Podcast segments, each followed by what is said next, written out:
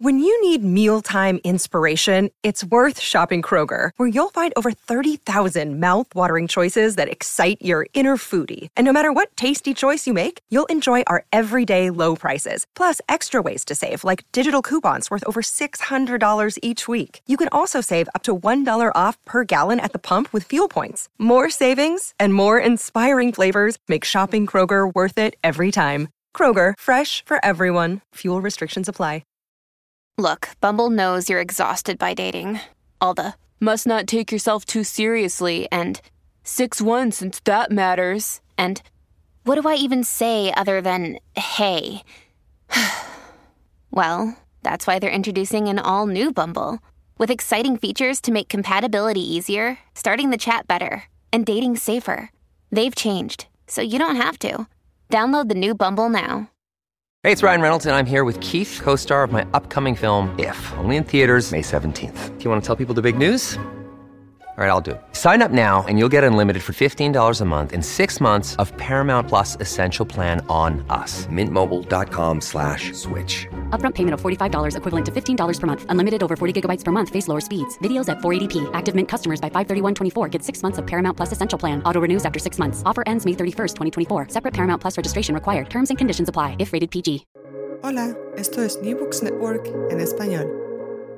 Hola, bienvenidos al programa nuevamente de New Books en Psicología, un podcast de New Books Network en español. Le habla su anfitriona del programa, Ruth Nina. En la mañana de hoy nos complace tener la invitación y presencia, aunque es auditiva, del doctor Carlos Rivera Santana con su nuevo libro titulado Archaeology of Colonization del 2019 es un libro publicado en inglés, aunque la entrevista va a ser en español, de la editorial Roman Litterfield. Eh, pues bienvenido, doctor Rivera Santana.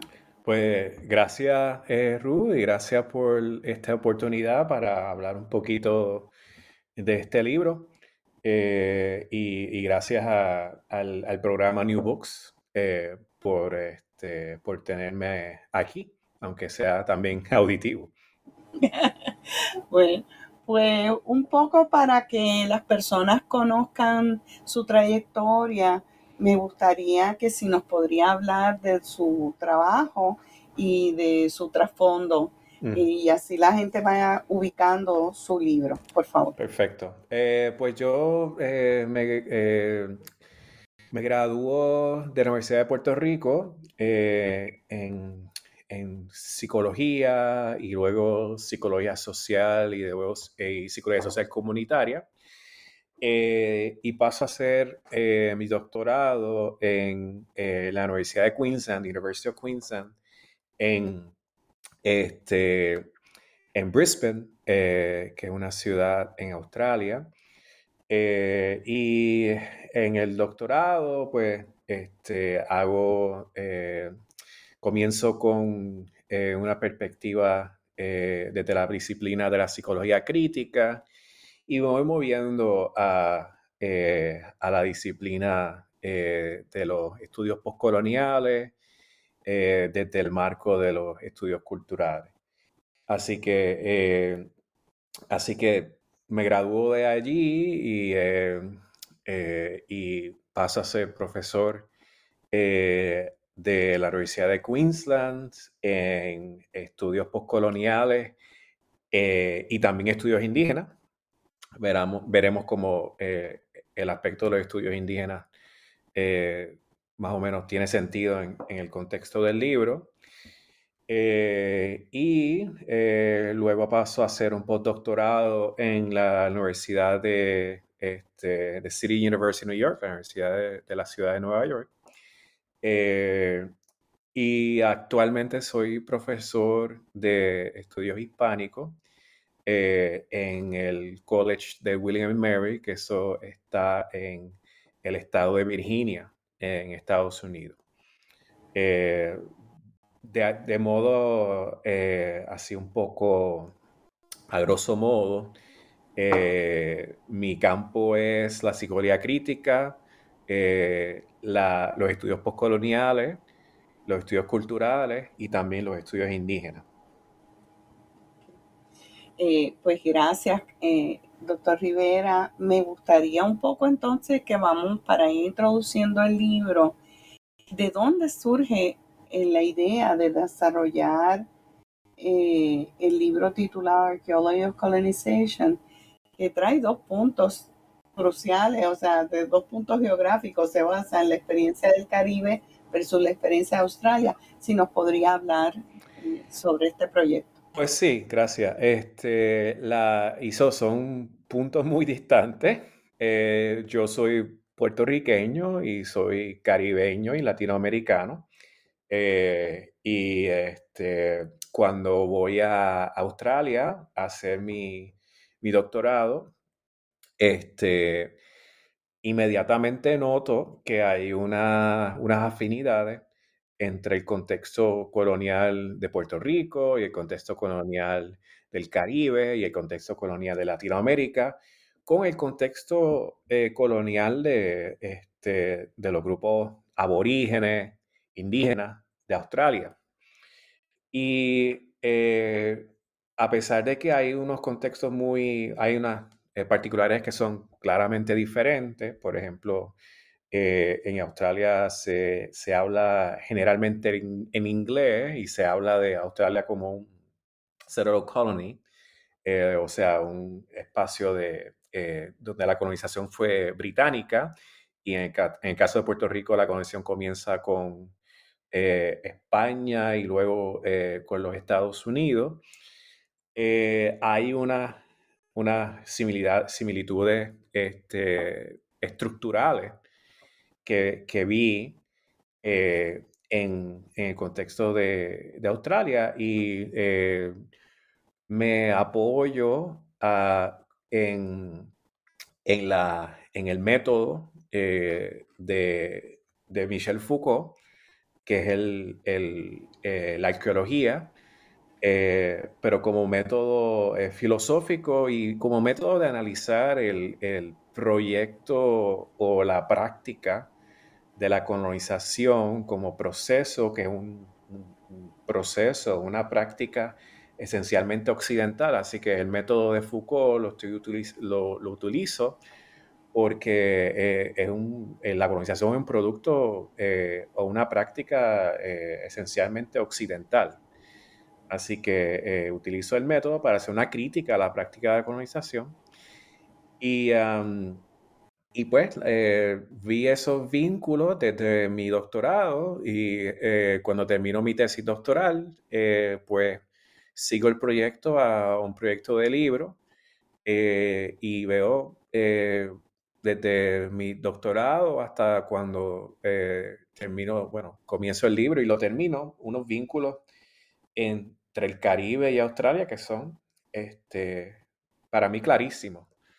Así que en el sentido del, proyecto amplio de la colonización, mirando este proceso histórico y esta práctica eh, desde un ojo quizás transhistórico, desde un ojo este, de mirar la historia eh, de, a larga duración, de unos 600 años básicamente. Y veo esos vínculos estructurales y eh, y la idea comienza mirando esas similitudes estructurales entre Puerto Rico, eh, el Caribe y eh, la experiencia de colonización de los aborígenes en Australia. Ok. Hay, hay que entender que el libro está organizado, tiene una totalidad de ocho capítulos, organizado en tres partes. Una que es la introducción, otra que nos habla desde el Caribe eh, y la tercera tiene que ver con el tema de Australia. Ahora bien, hay una serie de conceptos que me parece muy interesante abordarlos en la entrevista, que creo que son fundamentales para las personas que estarán interesadas en este tipo eh, de literatura, sobre todo en la temática de lo que es lo de colonial es el tema de la estética del Caribe y quisiera que abordara sobre el concepto para que los, los lectores de este programa puedan entender cuál es ese referente que, usted utiliza. En la primera parte sí, Totalmente. Eh, pues la primera parte, mirando eh, la metodología de la arqueología, eh, en términos de la arqueología, según Foucault, según el italiano, este, el filósofo italiano Giorgio Agamben, este, e, estas prácticas que en, en, cual uno trata de excavar en la historia, la, eh,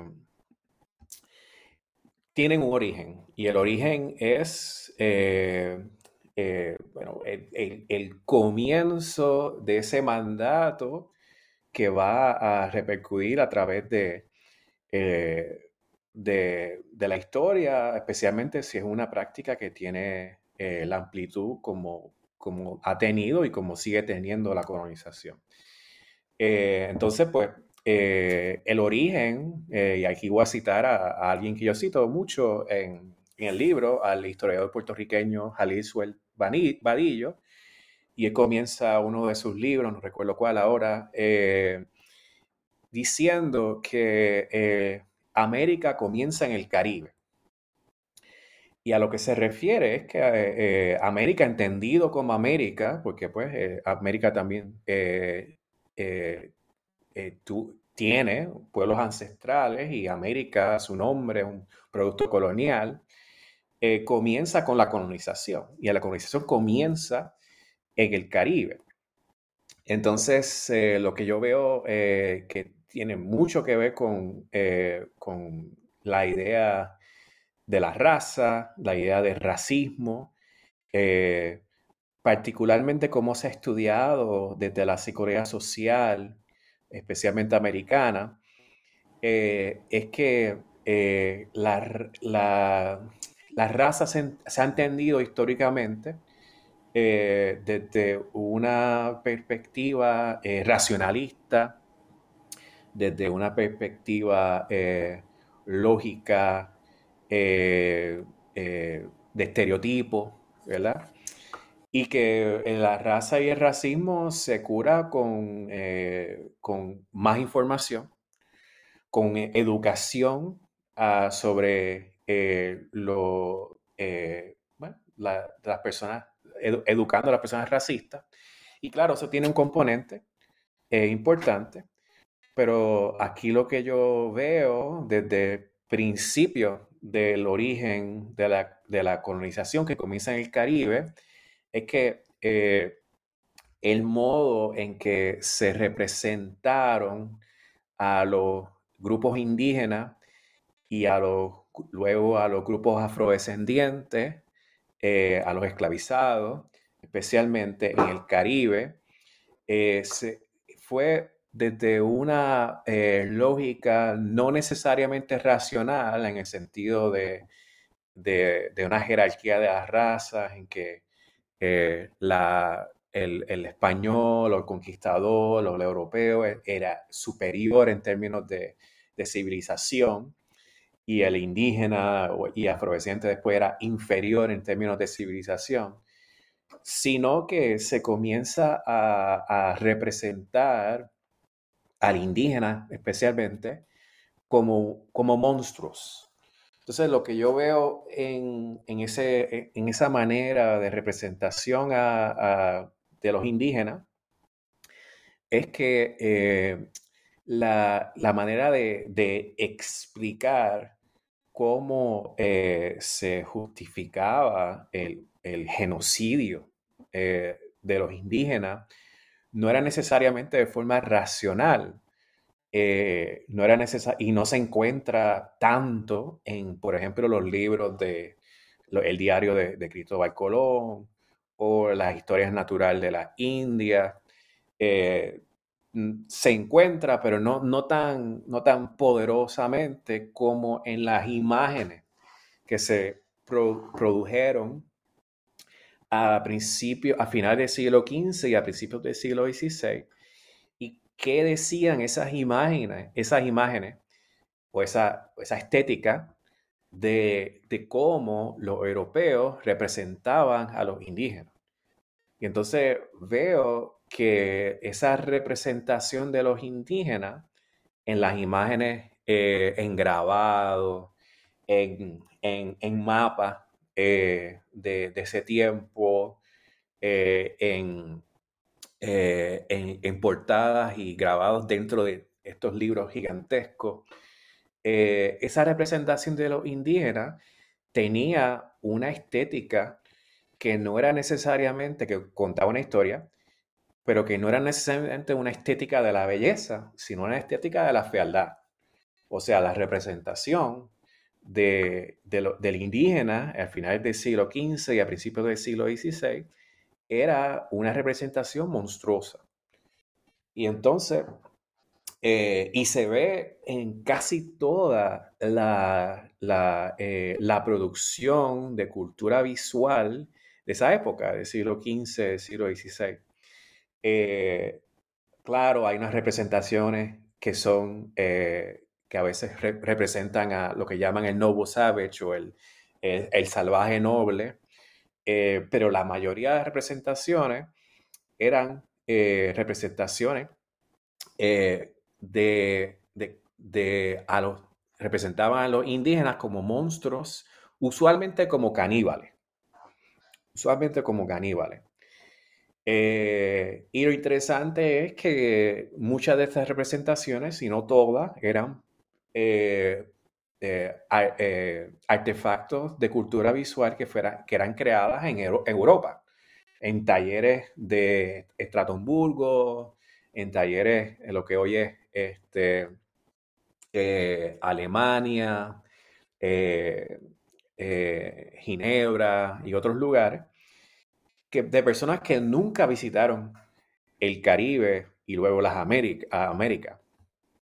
Eh, pero esa representación se hacía para, eh, eh, de algún modo, afectar a, los conquistadores y a, y a las poblaciones de Europa para que representaran a la indígena como como un monstruo, como una persona que era subhumana, como una persona que tenía que inspirar miedo, eh, desagrado, fealdad, que tenía que inspirar eh, todas estas emociones que solamente se logra desde una estética, desde, una lógica estética, y no una lógica eh, racional, escrita, eh, explicada eh, en los libros, sino de representaciones de imágenes. Y esto tiene, eh, razones prácticas.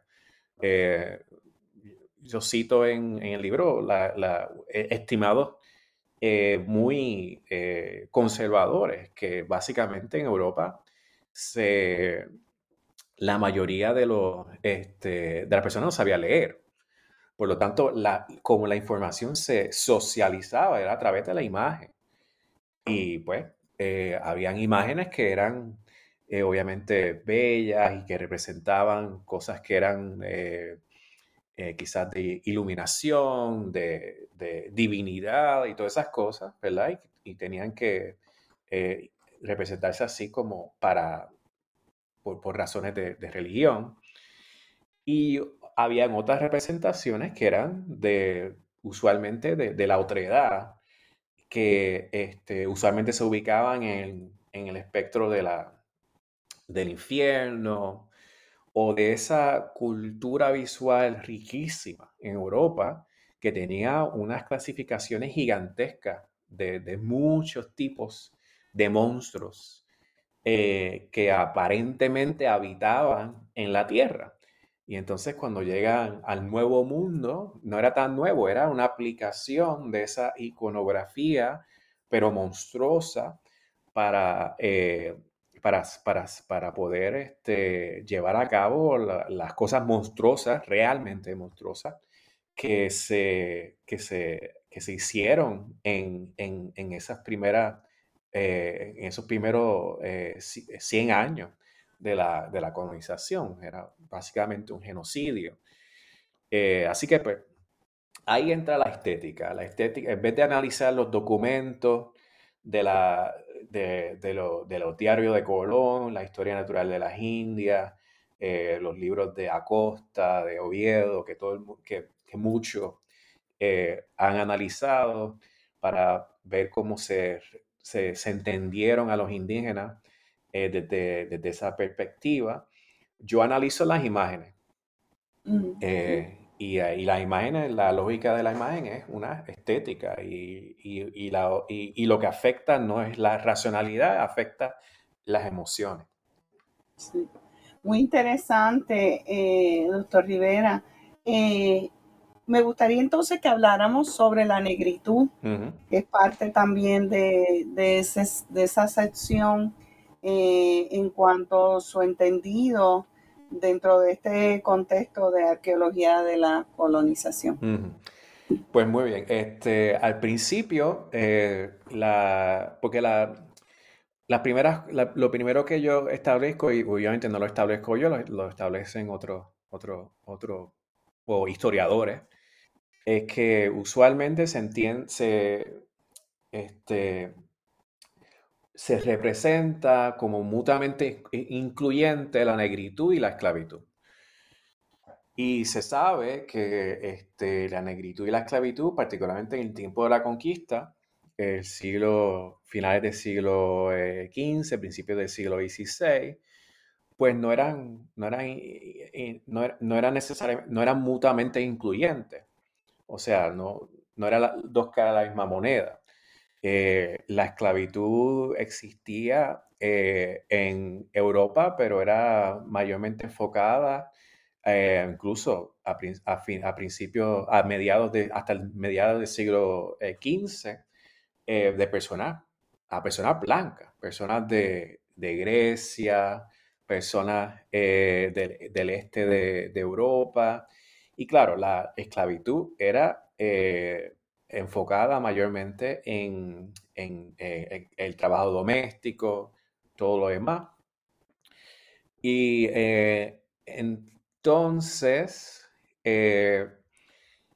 la, la, trata esclava eh, comienza eh, eh, a, comienza básicamente a, finales del siglo XV, pero no toma una, una fuerza grandísima hasta finales del siglo XVI. entonces, en ese contexto, se establece que la, la, primera esclavitud fue indígena en, la, en América en términos de, cómo este, se representaba. Incluso la representación del indígena como caníbal era una manera de poder eh, esclavizar a la indígena, porque si un, eh, la representación de, una persona indígena, eh, si se entendía a, una a un grupo indígena como caníbal, cualquier caníbal podía, este, no podía ser cristianizado porque el canibalismo era un pecado imperdonable. Y si los indígenas no podían ser cristianizados, entonces podían ser esclavizados. Eh, temprano en, el siglo, en final del siglo XV, Cristóbal Colón propone una trata esclava de indígenas hacia Europa. Entonces, pues pongo más o menos e, ese contexto para entender que la negritud tenía eh, otro, otro color en el sentido de la inequidad. Claro, era un momento de inequidad, pero la inequidad tenía que ver más con la, afiliación con, la, con, una institución eh, como la, iglesia, eh, ser parte de, de un reino, ser parte de la aristocracia y todo lo demás. Anyway.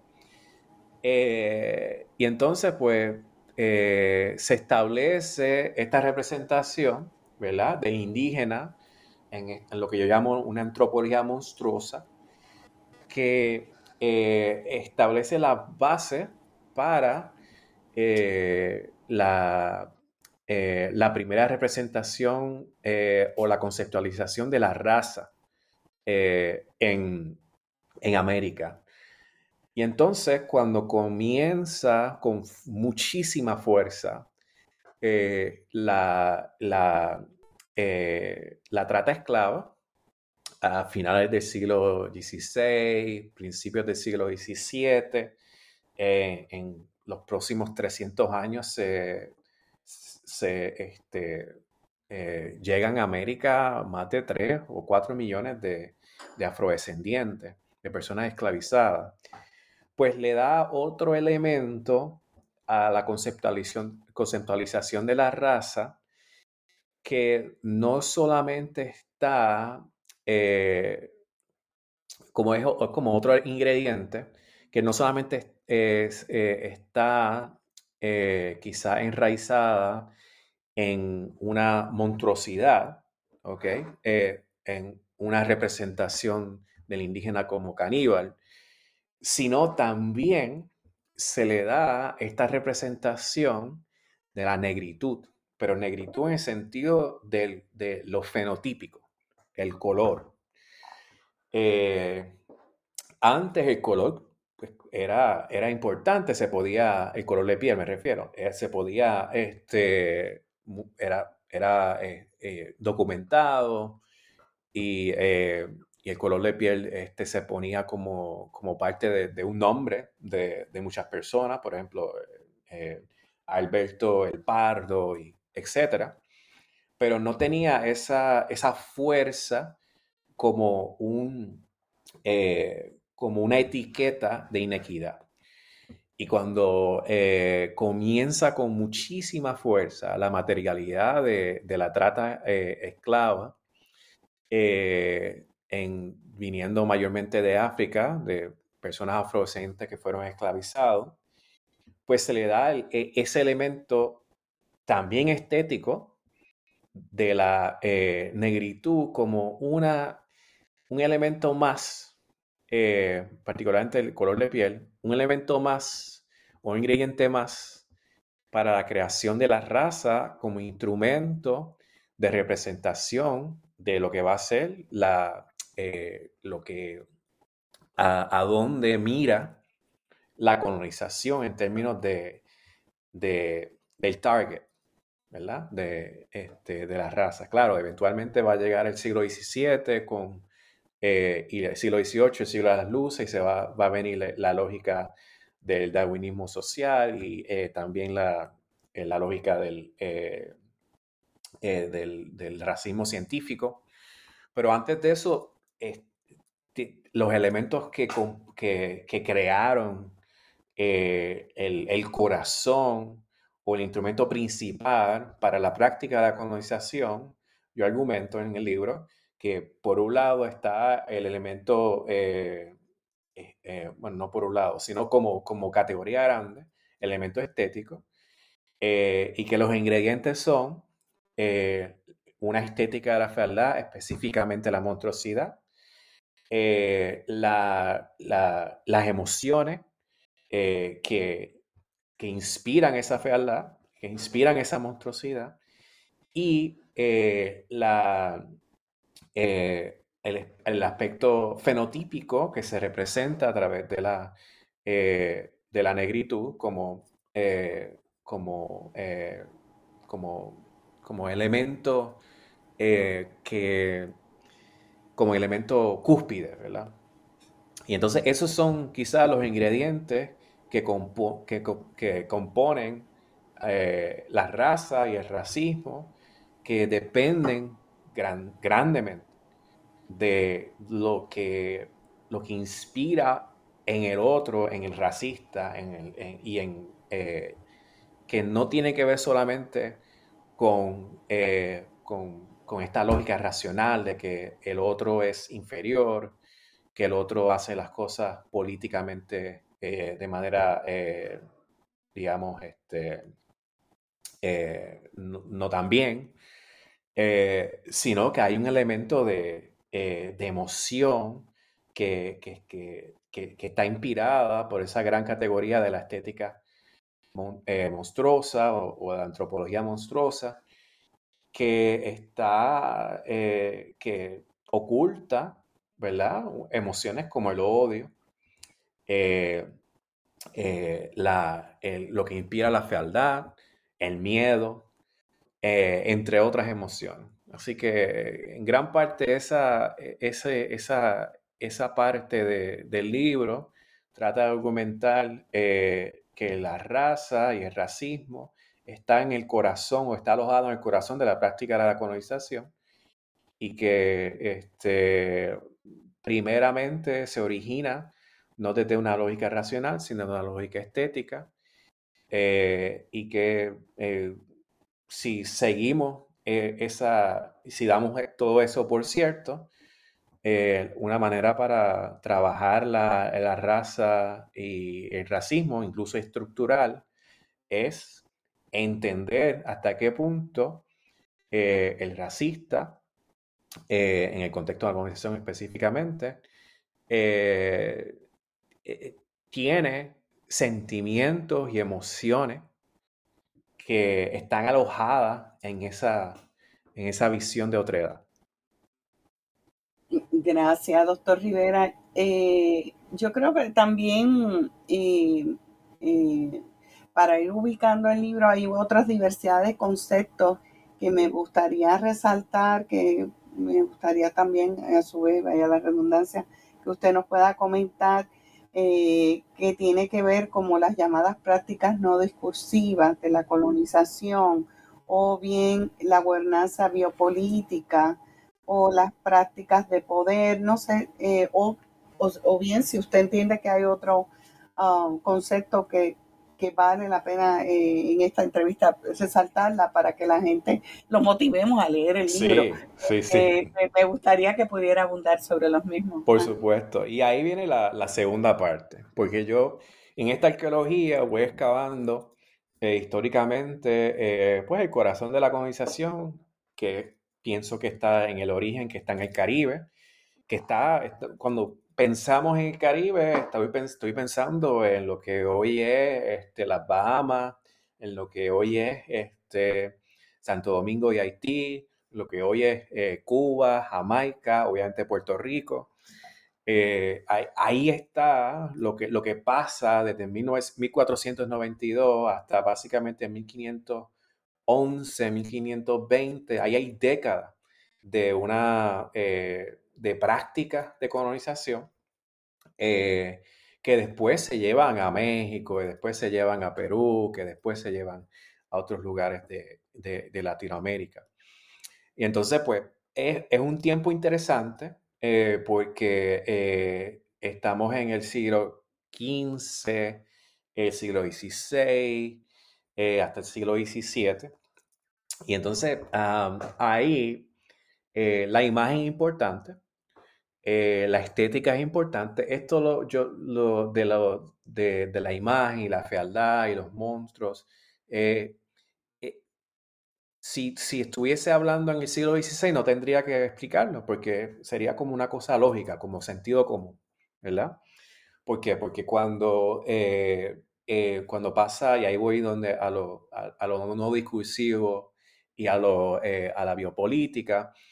Eh, en el siglo XVII, bueno, en finales del siglo XVII, siglo XVIII, siglo XIX, eh, comienza la época de las luces, la ilustración, la revolución francesa, y entonces pues ahí cambia esa visión de mundo, lo que Foucault habla de el episteme, que eh, comienza la modernidad, básicamente.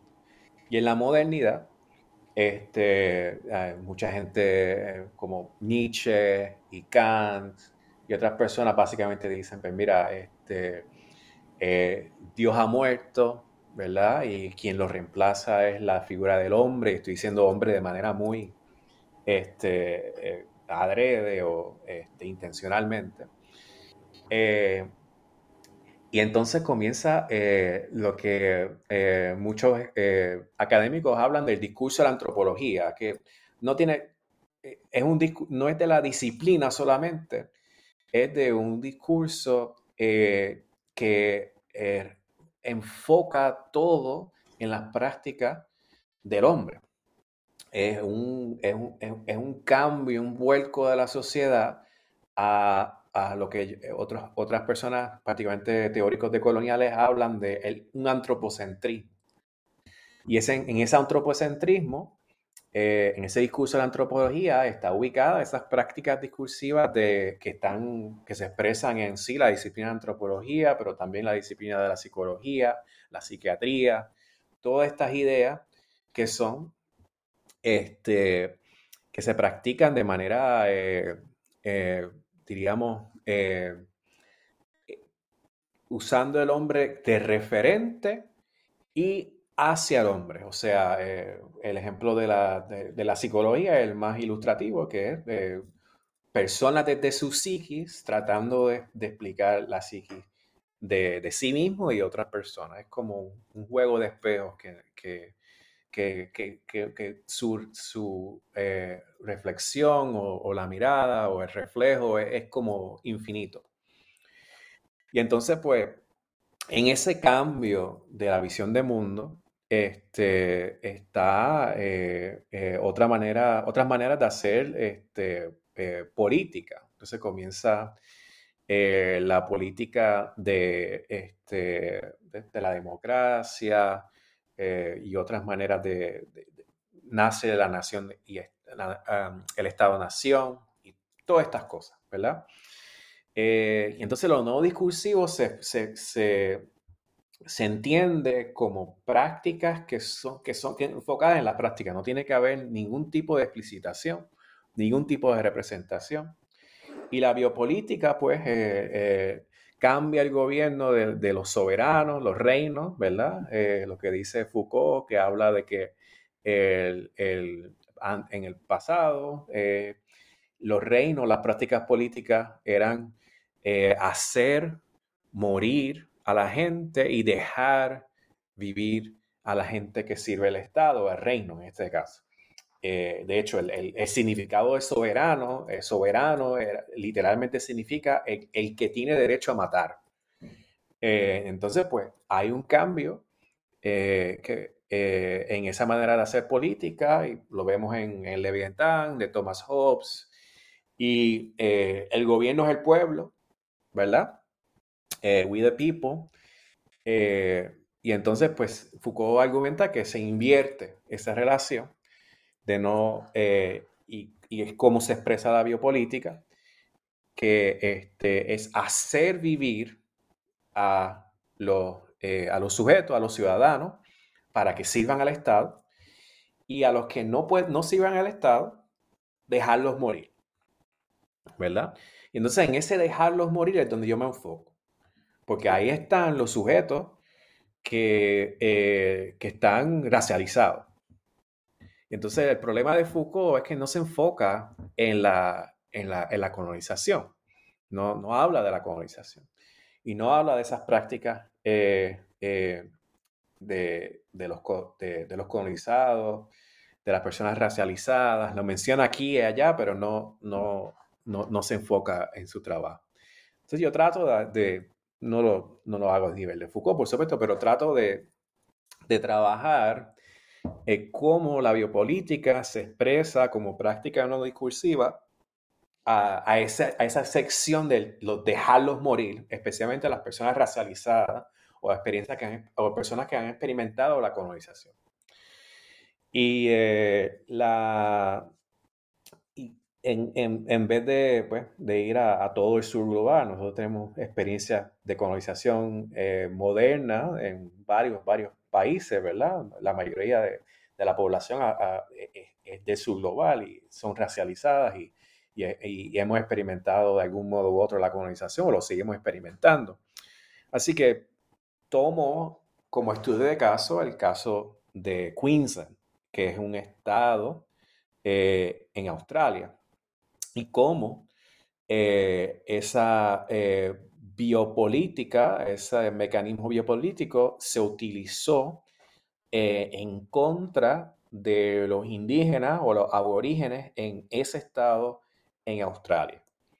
y ahí comienzo con este, analizando, así que estoy usando ese estudio de caso y analizo este, la, la, ley que creó básicamente las reservaciones, la llamaban protectorado, que básicamente gobernaban todos los elementos eh, de la vida social moderna de los grupos indígenas desde básicamente finales del siglo XIX hasta eh, reservaciones que duraron hasta 1970. Eh,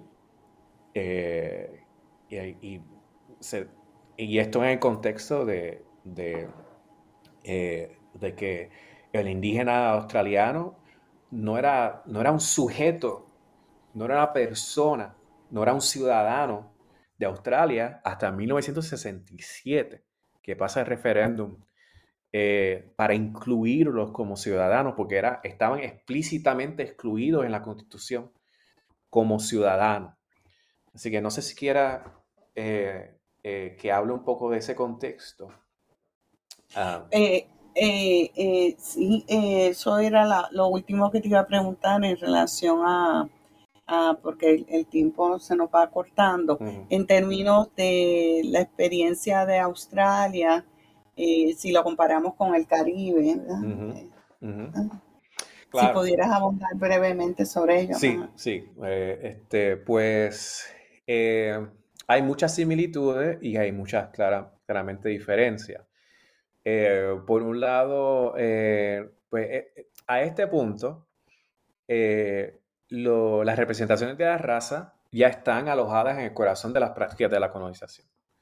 Entonces, esa idea de la raza es básicamente lo que determina a quién le aplica la práctica de colonización, en este caso la práctica moderna biopolítica de dejar morir a la gente que no son deseadas por el Estado, porque el Estado nace como un Estado eh, racista, y esto no lo digo yo, lo dice, dicen eh, muchos teóricos, eh, y incluso Anderson, Benedict Anderson, que la función del Estado es excluir a personas que no son de ese, esa comunidad imaginada.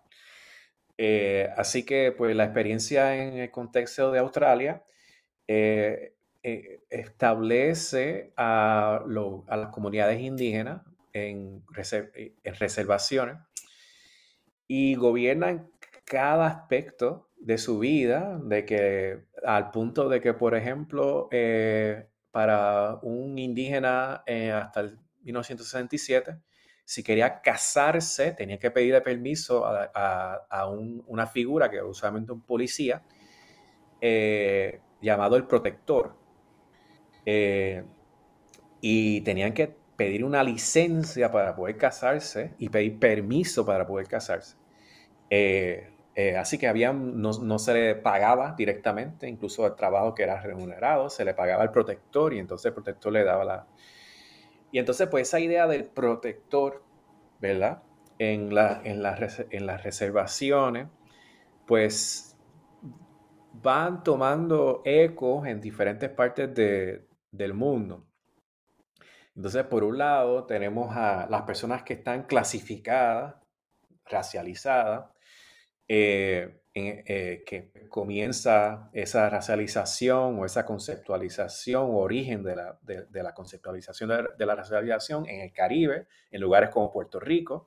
Así que tenemos esa primera eh, gran etapa de la colonización, que nuevamente comienza en el Caribe, y después tenemos la segunda gran etapa de la colonización, que se enfoca a, esta manera de, gobernar a las personas que son indeseadas por el Estado, las personas que son racializadas por el Estado.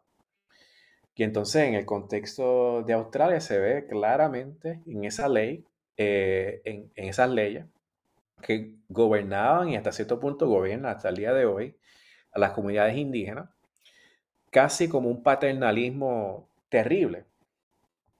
Eh, eh, y entonces esa manera de, de, colonización, esa segunda gran etapa de colonización que se enfoca en, casi un estado de excepción o un estado de emergencia, un estado extraordinario a un grupo de personas perpetuamente, eh, se ve en Puerto Rico. Eh, por ejemplo, en, esta, en la segunda gran etapa de la colonización en Puerto Rico, que como sabemos que en Puerto Rico comienza con, como muchos como muchos países caribeños y latinoamericanos, con la colonización de España eh, y de otros reinos. Y luego, en el caso de Puerto Rico, se sigue con la colonización de Estados Unidos. Y entonces es muy interesante cómo eh, esas prácticas que se ven, que yo las veo, las estudié con, profundidad en el contexto de Australia, cómo se, ve, cómo se ven eh, esas prácticas de, de, colonización este, enfocadas en el gobierno a, los no deseados, a los racializados, en el contexto de los indígenas, se ve en, muy claramente en, Australia, se ve muy claramente en Nueva Zelanda y se ve muy claramente en reservaciones en Estados Unidos y en Canadá. Y es como un gobierno paternalista eh, que unilateralmente impone, eh, eh, básicamente rige casi todos los aspectos de la vida de, los racializados.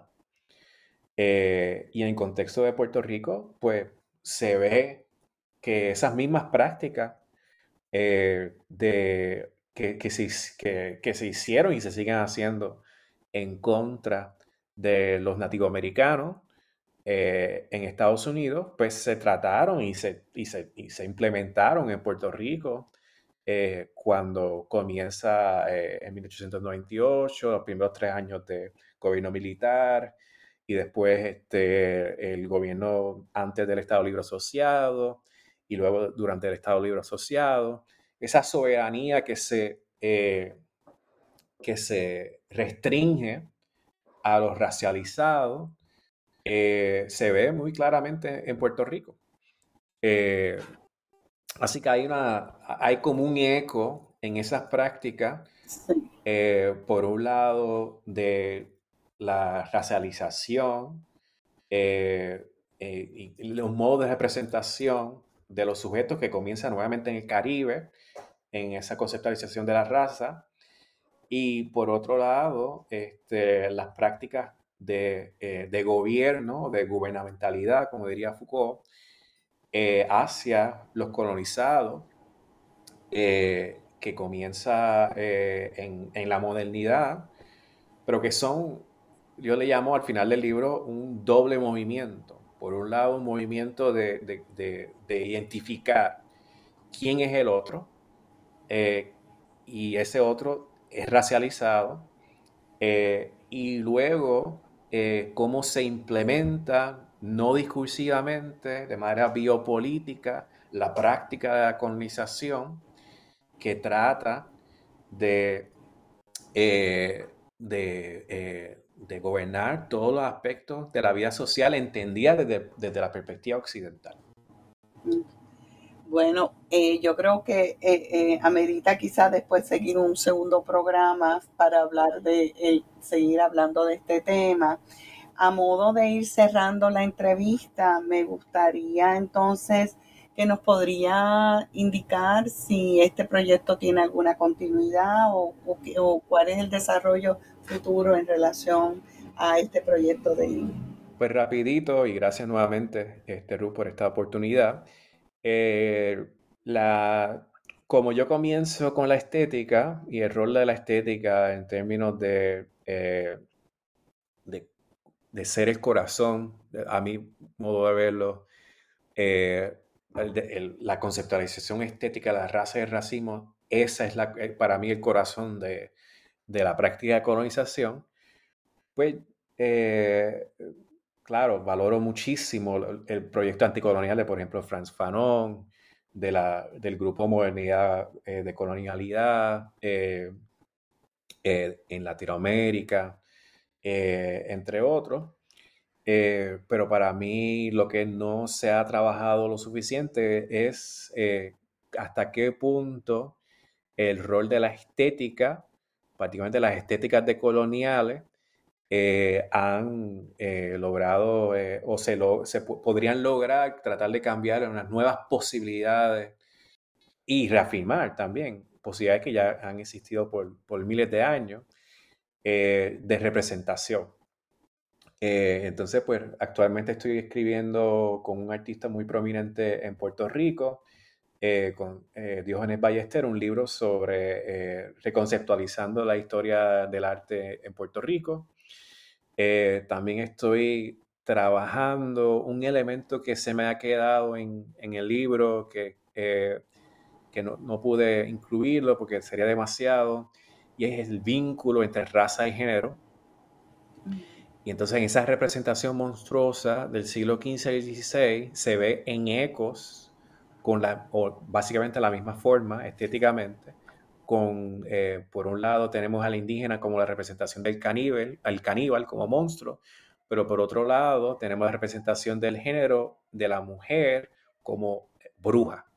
Y entonces hay un, vínculo eh, de, entre esa representación monstruosa para la creación de la raza y, esa, y la otra representación monstruosa de la bruja para la creación del género. Eh, y el género, la representación de la imagen del género, como, y ahí estoy escribiendo un, artículo con, con, una filósofa eh, de colonial, Stephanie Rivera Berús, y el enfoque es básicamente eso de la estética eh, monstruosa, pero enfocada entre la conexión entre raza y género, en las representaciones del el, caníbal indígena y eh, la, la, bruja eh, eh, las representaciones de las brujas del siglo XIV y XV, que interesantemente eran los mismos artistas y los mismos talleres de, en Europa que creaban estas estas imágenes de la bruja y del caníbal.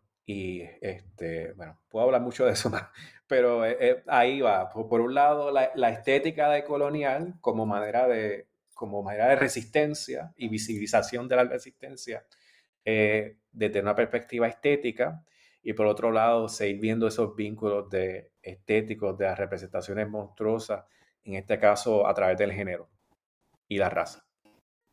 Muy bien, pues yo creo que en otro momento pues tendremos la presencia del doctor Carlos Rivera Santana para hablarnos de estos proyectos que está desarrollando.